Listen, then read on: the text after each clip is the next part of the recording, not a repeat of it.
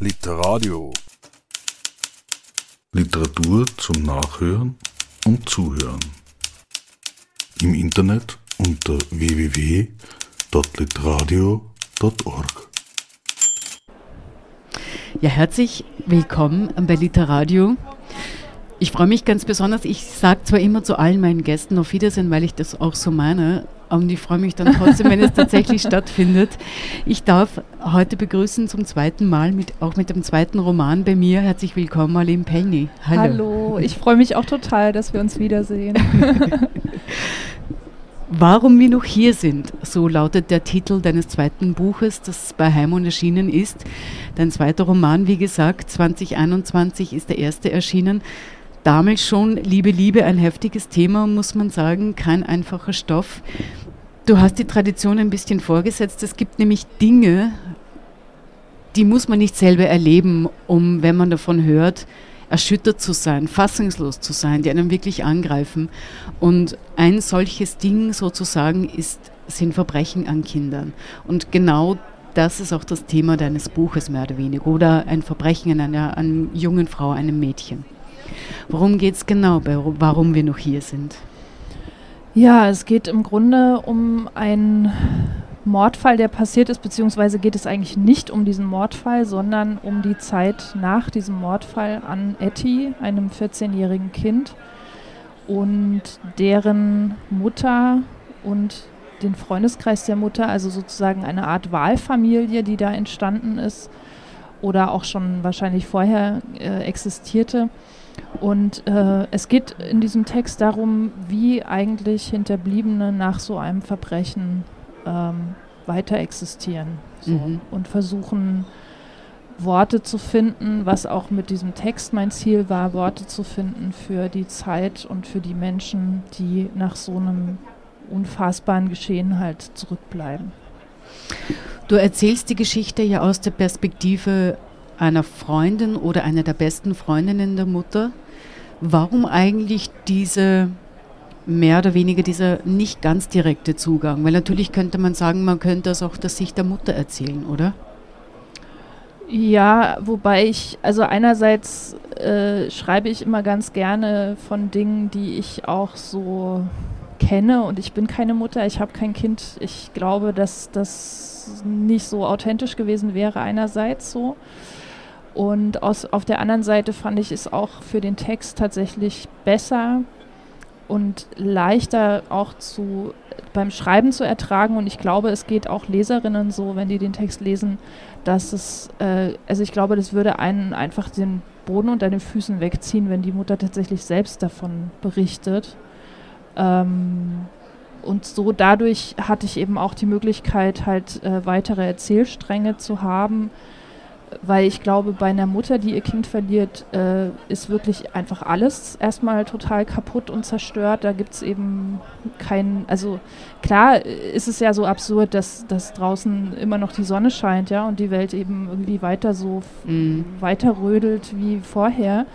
Aber ich glaube, eine etwas distanziertere Person wie eben diese beste Freundin der Mutter hatte eben die Möglichkeit, mehr auch noch dazu reflektieren über dieses Geschehen und über politische Hintergründe, über Gesellschafts-, also das ist eben alles auch ein bisschen kritischer zu betrachten als die Mutter, die wirklich in, in einem Schmerz feststeckt. So.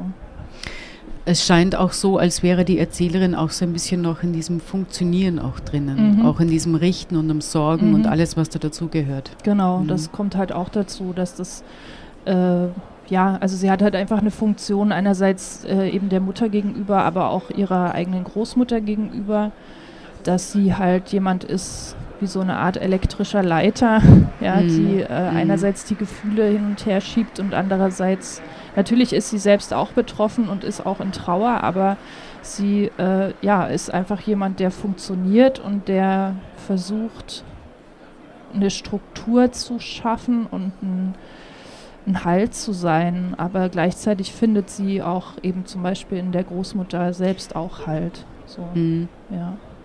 Ich glaube, du hast eine Lesestelle relativ vom Anfang vorbereitet, wo wir eben die Erzählerin und die Mutter kennenlernen. Ja, genau. Also das ist so eine Stelle, wo man, glaube ich, ganz gut erklären kann oder begreifen kann, worum es in diesem Text so geht und wie er erzählt ist. Als es klingelt, schrecken wir beide hoch, Heide und ich. Vor der Identifizierung hatten wir immer die Hoffnung gehabt, dass es Etty sein könnte, die vor der Tür steht, dass gar nicht sie, sondern ein anderes Mädchen ermordet worden ist. Aber obwohl wir sie nicht wiedererkannten, als sie steif und reglos auf dem Metalltisch lag, ist das seitdem anders. Das Bild von ihrem zerschundenen Körper sitzt hinter unseren Augen. Wenn wir sie falsch bewegen oder unbedacht zwinkern, blitzt es unangekündigt auf. Wir wissen jetzt, dass sie tot ist. Wir erinnern uns an die Striemen an ihrem Hals. Wir wissen, dass es niemanden gibt, der Leichname herrichtet, bevor die Angehörigen kommen, um sie zu identifizieren. Wir wissen, dass Etty in der Pathologie ist und jetzt nicht vor der Tür stehen kann. Gehst du? fragt Heide. Sie hebt ihren Kopf, damit ich aufstehen kann. Jetzt spüre ich, dass meine Hose nass ist. Heides Tränen fließen durchgehend, egal ob sie schläft oder wach ist. Vor der Tür steht die Kommissarin, ich bringe Ettis, Ettis Sachen, sagt sie, und die Ergebnisse der Handyauswertung. Heide richtet sich auf. Sie sieht immer noch aus, als hätte sie die Nacht hinter der Tür verbracht. Ihre Augen stecken in dunklen Höhlen. Ich nehme der Kommissarin die Tasche ab. Die hatte Etty sich so sehr gewünscht. Goldfarben mit Geheimfach für was auch immer. Hätte sie doch selbst dort hineingepasst. Wir haben keine Spuren gefunden, keine Kommunikation mit einem Fremden. Heide nickt in Richtung Boden. Es wäre schockierend gewesen, wenn Etty mit ihrem Mörder gechattet hätte. Aber welche Informationen gerade gut oder besser sind, weiß niemand eigentlich. Bislang sei nur klar, dass Ettys letzter Kontakt der mit Heide war. Mehr könne sie zu diesem Zeitpunkt leider nicht sagen. Die Kameraaufzeichnungen von den umliegenden U-Bahnhöfen würden noch ausgewertet. Das Handy müsse sie weiter weiterhin behalten. Sie melde sich. Sie will sich nicht setzen und auch keinen Kaffee. Das war es, was sie zu sagen hatte. Ich begleite sie nach draußen, habe immer noch Ettys goldene Tasche in der Hand, will sie ihr geben zum Abschied, aber dann fällt mir ein, dass es darin ja nichts mehr zu finden gibt. Heide und ich wiederholen die Worte der Kommissarin, damit wir sie nicht vergessen, aber am Ende landen wir doch wieder bei der letzten Chat-Konversation. Sie befindet sich spiegelverkehrt auf Heides Handy und jeden Tag liest sie etwas anderes in die Worte hinein. Mal findet sie, dass sie zu nett gewesen sei, dass sie darauf hätte bestehen sollen, dass Eddie um zehn nach Hause kommt, dann wieder, dass sie zu schroff gewesen sei, weil sie sie habe spüren lassen, dass sie Planänderungen nicht mag. Wenn ich Eddies Worte lese, höre ich ihre Stimme dazu, das leichte Kratzen, vor allem wenn sie lachte. Wenn sie einen Witz erzählte, wusste ich, dass gleich die Pointe kommt, weil sie durch das Kratzen angekündigt wurde. Ich höre Etty und ich sehe sie. Ich weiß nicht, wie ich um sie trauern soll, wenn ich sie doch so deutlich spüre. Auf diesem Stuhl habe ich gesessen mit ihren Füßen auf meinem Schoß. Nicht kitzeln, nur kneten, hat sie gesagt.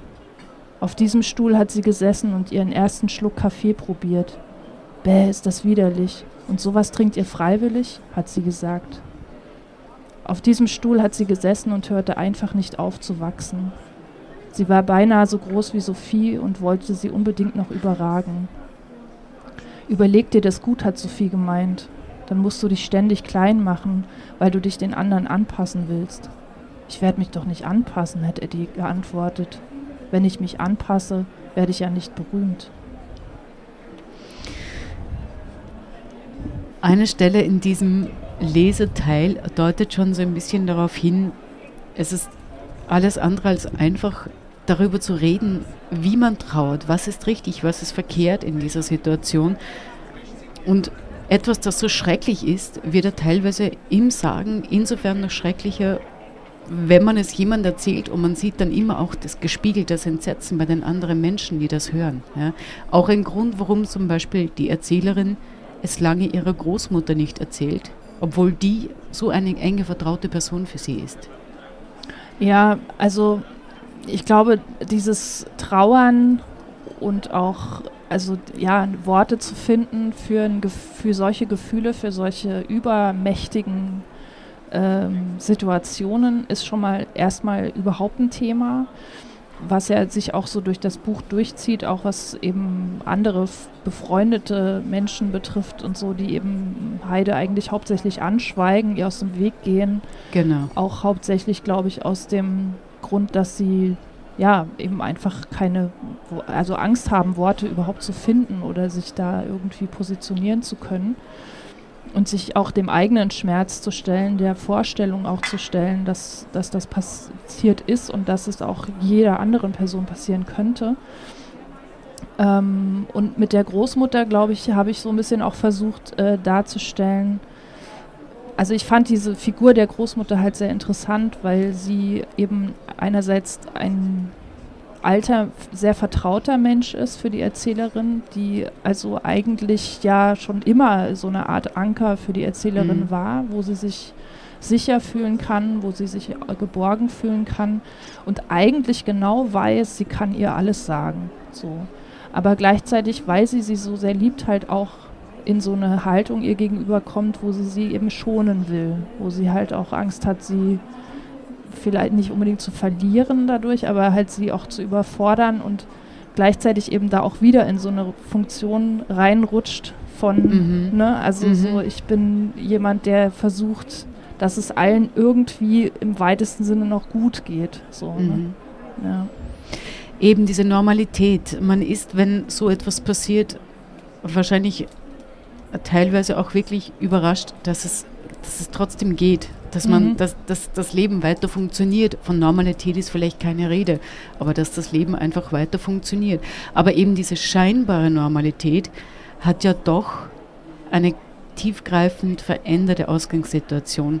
Und das spürt man auch, auch schon in dieser ersten Lesestelle, wenn es darum geht, hätte ich doch, hätte man ihr, die Erzählerin sagt zum Beispiel an einer Stelle, hätte ich ihr doch mehr Angst gemacht, hätte mhm. ich hätte mir Angst gemacht. Ja. Mhm. Also einfach diese, da kommt plötzlich eine Dimension dazu, man sieht plötzlich das Hässliche in der Gesellschaft und die Fehler, oder? Mhm. Ja, also vor allem sieht das die Erzählerin das ganze Buch durchweg im Grunde. Weil natürlich, nachdem sowas passiert ist, der Fokus, also den kann man nicht mehr verschieben. So. Also für etliche Wochen, Monate, Jahre, das ist jetzt ein Trauma, was da festsitzt in ihr. Und ich glaube, nach eben, wenn sowas passiert ist, ist man einfach nicht in der Lage, darüber mehr hinwegzusehen. Man ist ja als Mensch sowieso, könnte man rein theoretisch, selbst wenn sowas nicht passiert ist, das wahrnehmen. Weil mhm. es, ist, es ist ja nicht so, dass es äh, an anderen Tagen weg ist. Ja? Also die Gefahr lauert ja trotzdem jeden Tag überall. Aber für einen Menschen, dem sowas widerfahren ist im nächsten Umfeld, ist es, wie gesagt, das ist einfach, das wollte ich halt mit dem Text versuchen zu, zu sichtbar zu machen, dass man dann eben wirklich nichts anderes mehr in der Lage ist, eigentlich wahrzunehmen und auch darüber eben sehr wütend wird. Also, mhm. ja. Etty war ja eine junge Frau, sie war gerade erst mal 14 Jahre, vielleicht kann man noch gar nicht von Frau sprechen, sie war eine junge Erwachsene vielleicht. Aber eben dieses Frausein kommt vielleicht noch additiv dazu, weil gerade Frauen auch zum Thema Femizide, wie man weiß, noch vulnerabler sind in dieser Gesellschaft, als Männer es sind, oder? Ja, genau, das steckt ja auch in diesem Text drin, auch wenn das Wort Femizid jetzt hier, glaube ich, nur im Klappentext fällt, im, mhm. im, Roman selbst nicht. Aber da es ja auch ein ähm, Sexualdelikt ist, der eben in einem Mord gemündet ist, äh, wird das, also habe ich schon versucht, das sozusagen sichtbar zu machen, dass es eben tatsächlich darum geht, dass sie nicht ermordet wurde, weil, äh, keine Ahnung, weil sie irgendwie äh, zufällig im falschen rote, Ort war. Ja, genau, mhm. sondern eben aufgrund ihres Geschlechts, ja, genau. Aber das Interessante ist ja dann, ähm, dass die Erzählerin in ihrer Reaktion darauf, in diese eigentlich genau in diese Klischees verfällt, die man eigentlich nicht möchte. Von wegen so, nur weil man Frau ist, nur weil sie vielleicht einen zu kurzen Rock hatte, nur weil sie äh, einfach mutig genug war, alleine von der Disco nach Hause zu gehen oder ähnliches. Alle diese Dinge, die eigentlich nicht sein sollten und eigentlich überhaupt kein Grund sein sollten, oder? Mhm. Ja, ja, klar, genau. Aber das ist das, was eben äh, sich so durchzieht durch diesen Text, eben diese Ängste und dieses Wahrnehmen von diesem patriarchalen System, dass man natürlich, selbst wenn man es durchschaut hat, trotzdem nicht frei ist davon, sich davor auch zu ängstigen, ja. Und äh, natürlich auch ein bisschen, das Problem ist ja, eben nach so einer Tat ist man halt super krass traumatisiert und hat dann einfach vor alles und jedem, vor allem und jedem Angst und eben hauptsächlich natürlich in dem Falle auch vor Männern und deswegen fürchtet sie sich eben quasi vor jeder mhm. Begegnung, die mit irgendeinem männlichen, mit einer männlichen Person äh, zu tun hat, so, ja. Und fürchtet sich sogar, sich einen Bikini zu kaufen, sondern will einen möglichst viel stoffhabenden Badeanzug. Genau, mhm. ja, auch sowas. Ja, genau. genau. Sie hat ja auch einen spannenden Job, der ja auch Thema ist, weil sie ja trotzdem nebenbei arbeiten muss. Sie mhm. muss ja auch Geld verdienen. Sie ist ein, ein, ein Scout sozusagen und macht so Kurzporträts für eine ziemlich schräge ähm, Reality-TV-Show Bauer sucht Frau. Bauer sucht Frau, genau. Sie ist äh, Casting-Redakteurin, Realisatorin für diese, für diese Sendung und castet also diese Bauern. Und das wollte ich halt gerne. Es ist natürlich eine extreme Entscheidung gewesen. Ne? Ich, ich habe äh, ja etliche Jobs kann man ja da quasi nehmen, ja, genau. hernehmen. Aber ich fand es halt äh, in dem Falle tatsächlich sehr zwingend auch für den Text weil äh, einerseits, ja, also ich wollte gerne, dass sie tatsächlich eben mit Männern konfrontiert ist, auch in ihrem Job. Und dadurch hatte ich eben auch nochmal die Möglichkeit, dieses gesellschaftskritische ähm, Thema mit reinzubringen, ähm, wie eigentlich eben auch dieses Männerbild beziehungsweise das Beziehungsbild auch immer wieder reproduziert wird im Fernsehen. Ähm, und was eben der Großteil der Gesellschaft sich da halt auch regelmäßig eben ja so reinzieht, ja, so konsumiert mhm. äh, eben. Äh, das fand ich eben auch interessant daran und natürlich auch das Männerbild an sich von solchen Menschen, die sich da eben bewerben, äh, wie die halt so ticken. So. Also das finde ich ja auch immer interessant, dass man halt da auch mal mitbricht, zu sagen, der Mann ist der Mächtige, vor dem sich eben alle fürchten müssen. Äh, also weil sie sich ja eben fürchtet und eigentlich immer wieder klar wird, das sind eigentlich jetzt auch einfach nur so Typen so. Also es ist ja, mhm. also selbst wenn jemand gruselig ist, ist, ist es ja oft so ein Mann, ist ja, also man sieht ihm das ja nicht an oder so, dass der irgendwie was gruselig, also nicht unbedingt. Ne? Yeah. So. Yeah. Und oft sind, sind Männer ja eher so, ja, wie eben diese Bauern, so ein bisschen unbedacht, denken nicht so viel drüber nach, wollen halt nur eine Frau, die gut kochen kann und so, ne? Genau, die irgendwie möglichst passt. Genau. Mhm. Genau. ja. Mhm.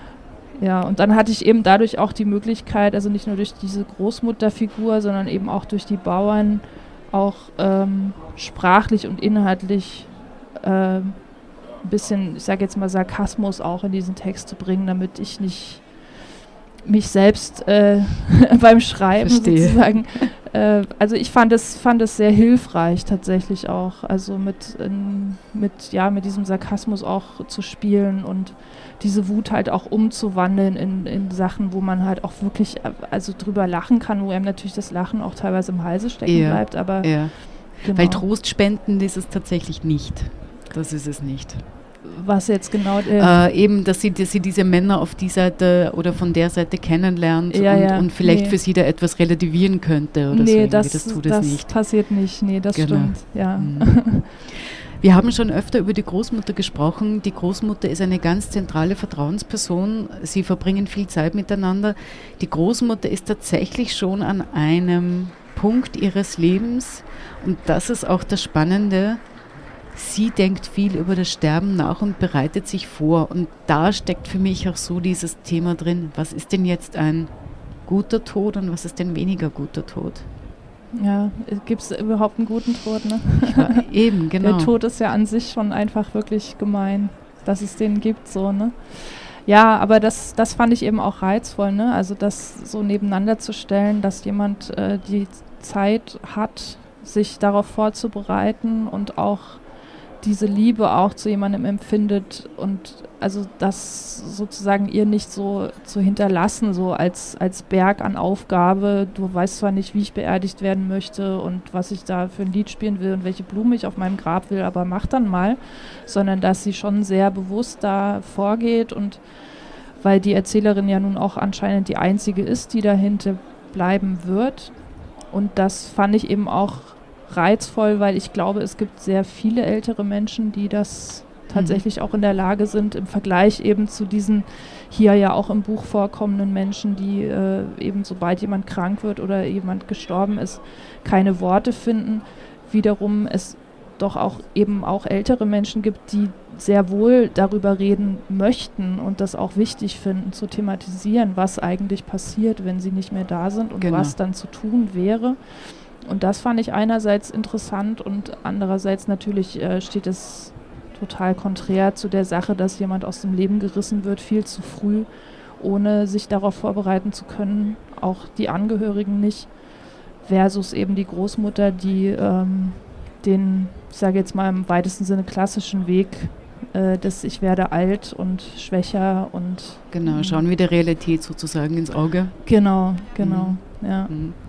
Aber trotzdem, so schwer es ihr auch fällt, sie kann sich in gewisser Weise ja trotzdem vorbereiten, die Erzählerin. Dadurch, dass sie dann mit der Großmutter auch auf den Friedhof geht. Ja. Mhm. Äh, mit ihr doch dieses, äh, dieses Foto aussucht und alle diese Dinge einfach, oder? Es ist schon eine Art von Vorverarbeitung, mhm. würde ich meinen. Auf jeden Fall. Aber was eben wirklich ja auch so ein Thema ist, was ja auch thematisiert wird in dem Text, dass es wirklich verrückt ist, wenn man einmal mit sowas befasst ist, also eben jetzt in dem Falle dem Thema Tod, dass es einen wie so ein Kampfhund zu verfolgen scheint. Ja, und das mhm. ist ja mhm. das, was sie da mhm. so wahnsinnig macht daran. Ich glaube, wenn Etty jetzt nicht ermordet worden wäre, wäre das eine völlig andere Voraussetzung, darüber mit der Großmutter zu sprechen, diese Beerdigung vorzubereiten, äh, sich den Ordner anzugucken, was sie dann alles da kündigen soll und so als eben in so einer Situation, wo sie halt einfach sagt, boah, ich kann nicht, ich kann jetzt nicht nochmal über übers Sterben und Tod und meine Großmutter die einzige, die jetzt hier mir noch auch familiär bleibt und so, ne? Mhm. Und ähm, aber gleichzeitig eben, ja, hilft ihr das ja dann auch, ne? Also sich darauf einzulassen und ähm, genau. der Großmutter das auch zu ermöglichen, auch für sie da stark zu sein. Mhm. Ja. Mhm. Und es zeigt im Grunde ja auch, wie du vorhin gemeint hast, der Tod ist immer gemein. Äh, mhm. Das kann schon sein, aber er ist ja trotzdem inhärenter Teil oder der, der, der unweigerliche Teil, der zum Leben genauso dazugehört. Und nur weil wir in unserer Gesellschaft es tunlichst vermeiden, damit in Berührung zu kommen und alles, was mit Tod zu tun hat, möglichst zu verstecken, macht es ihnen ja nicht ähm, unreal. Ja, ganz mhm. genau. Das ist das Ding, ja. Und das äh, finde ich auch einfach das Schöne, dass sie sie ja eben auch so viel besuchen fährt, weil das ja auch so ein Punkt ist in dieser Gesellschaft, dass die Alten ja gerne so äh, irgendwo weggesteckt genau. werden. Ne? So also es gibt dann immer so Einrichtungen für eben spezielle Menschen, ob sie Behinderungen ja, haben ja. oder alt sind mhm. oder so. Ne? Die haben dann auch immer so schöne Namen zum Sonnenschein. Ja, genau, genau. Die Residenz zum Sonnenschein. Ja, genau. Mhm. Ja. ja, und das da halt so mal ein bisschen rauszuholen, fand ich halt auch interessant. Also, dass die Großmutter eben ja schon auch noch ein, ein, natürlich mit Hilfe dieser, dieser Enkeltochter, aber gleichzeitig, sie, sie ist einfach ein Teil dieser Gesellschaft, egal ob sie da nun irgendwie ja. äh, abge, äh, wie sagt man, also halt so halb unsichtbarer wird oder so, ja genau. genau. Mhm, mhm. Ja. Also sich weniger in der Öffentlichkeit bewegt, mhm. einfach. Mhm. Genau. Lernen wir aber die Großmutter vielleicht noch kennen. Du hast einen kurzen Teil vorbereitet. Ja, warte mal, jetzt muss ich mal kurz. Genau, hier. Das ist eine kurze Stelle. Als es soweit ist, wir uns am Esstisch gegenüber sitzen und ich ihr wieder erkläre, dass man die Gewürzgurken nicht mit den Fingern aus dem Glas fischen sollte, auch wenn man sich gut kenne, weil es besser für die Haltbarkeit der Gurken sei, hat sie ihr Testament schon wieder vergessen. Sie wirkt so schwach, dass ich ihr am liebsten das Brot schmieren und die Gürkchen schneiden würde. Sie eiert das Brot zu ihren Lippen, beißt seitlich hinein und beginnt erst zu kauen, als ihr Handrücken wieder den Tisch berührt und sie das Brot wie eine Rutsche halb auf dem Teller abgelegt hat. Jetzt reden wir über die Qualität der Backwaren, die sich laut Großmutter in den letzten Jahren stark zum Negativen hin entwickelt hat. Früher war da nicht so viel Luft drin, da war der Teig schön fest und die Kruste richtig knusprig. Aber seine, so eine Kruste könntest du doch jetzt gar nicht mehr kauen, gebe ich zu bedenken. Großmutter wendet ein, dass es doch ein Jammer sei, dass die nachfolgenden Generationen niemals erfahren würden, wie richtiges Brot schmecke und dass sie die Kruste ja auch abschneiden und an die Schwäne verfüttern könnte. Aber Großmutter, du weißt doch, dass man die armen Vögel nicht mit Brot füttern soll. Das vertragen die nicht. Ach, papalapap. Den Hunden haben wir früher auch einfach die Reste von unserem Essen gegeben und jetzt wird da so ein Bohai drum gemacht. Ich gebe auf. Wie immer gebe ich auf, weil ich merke, dass es eh keinen Sinn hat. Großmutters Meinungen sind in ihrem Kopf so festgebacken wie die Brotkruste, nach der sie sich sehnt. Ich räume den Tisch ab, spüle die kleinen Teller und Tassen, die mich immer an ein Puppenhaus erinnern, aber Großmutter wollte nur dieses Geschirr behalten, weil sie nicht so viel Platz hat in ihrer Turmwohnung. Wenn man alleine wohnt, braucht man keine großen Teller mehr, hat sie gesagt. Doch auch als sie merkte, dass das nicht stimmt, hat sie kein neues Geschirr besorgt, sondern sich angewöhnt, das gelieferte Essen direkt aus der Assiette zu verspeisen und die Kuchen, die ich mitbringe, so zu schneiden, dass sie auf einer Unter Untertasse Platz finden. Ja, das ist die Großmutter, die ja dann trotzdem wiederum auch in der Situation extremen Halt gibt. Ja, ne, zum und Glück. Trost. Zum genau. Glück. Mhm. Ja, weil sonst wäre die Erzählerin ja wirklich äh, übernatürlich. Ja. Mhm. Worüber ich auch länger nachgedacht habe, als ich fertig war mit dem Buch, habe ich mir das Cover genauer angesehen und es sind drei Frauen abgebildet, schematisch, die nach oben sehen. Warum? Ich habe das Cover nicht gemacht. Ich bin keine Grafikerin. ich habe nur das Cover gesehen und habe gesagt, das ist perfekt. Mhm. Also ich bin jetzt, ich vermute, du fragst mich, ob ich gläubig bin. Nein, bin ich nicht. Ähm, ich fand trotzdem den Blick nach oben jetzt auch, wenn man nicht an Gott glaubt, irgendwie ähm, sinnvoll. Weil, äh, also, ne, man, also ich merke es gerade selber, wenn ich nachdenke, gucke ich zum Beispiel auch nach oben. Also man Mhm. guckt oft, Mhm. wenn man eigentlich nicht mehr weiß, wie, wie soll man irgendwas begreifen oder halt eben nach Worten sucht, man guckt dann auch nach oben. Mhm. Und deswegen fand ich dieses Cover ja sehr passend auch. Ja, meine Idee war auch weniger katholisch konnotiert und weniger mit dem Himmel assoziiert, aber auch so, dass trotzdem, auch wenn man nicht gläubig ist, immer die Vorstellung da ist, was passiert denn mit dem Nicht-Materiellen. Der Mhm. Körper ist das Mhm. Materielle, Mhm. aber was passiert mit dem Nicht-Materiellen von dieser Person, wenn der Ja. Körper nicht mehr da ist, oder? Ja, so wie die Inder dann hier hinten die Haare stehen lassen, um die Seele rauszuziehen und so, ne? Genau. ja. Ja, kann, also ich, äh, wie gesagt, ich weiß es nicht, äh, wie die Grafikerin, die das äh, Cover gemacht hat, die hat den Text auch gelesen tatsächlich, was ich Mhm. wirklich toll fand zu Mhm. lesen. Also sie hatte mir dann eben geschrieben hinterher, dass sie den Text mochte und dieses Cover und ich, ich habe, wie gesagt, ich habe das Cover gesehen, habe gesagt, das ist perfekt, das ist das Richtige. So. Mhm. Ähm, und ich weiß nicht, es wäre natürlich interessant, sie vielleicht mal zu fragen. Dann kann ich kann es dir weiterleiten, ihre Antwort. Genau, genau. In der Zwischenzeit kann sich jeder Leser, jede Leserin eine eigene Meinung bilden, äh, nicht nur über den Text, sondern auch über das Cover. Warum wir noch hier sind, äh, so der Romantitel des zweiten Romans von Marlene Pellny im Heimund Verlag erschienen. Marlene, vielen Dank für die Zeit, vielen Dank für das Gespräch. Und äh, nachdem auch dieses Thema mir so an die Nieren gegangen ist, habe ich fast schon Angst zu sagen, auf Wiedersehen und was äh, zum, beim nächsten Buch. Vielleicht wird es ja eine Komödie, wer weiß. ja, wer weiß, das wäre mal spannend. Also es bleibt spannend, vielen Dank und Ja. bis zum nächsten Mal. Ja, bis dann. Danke. Literadio. Literatur zum Nachhören und Zuhören. Im Internet unter www.literadio.org.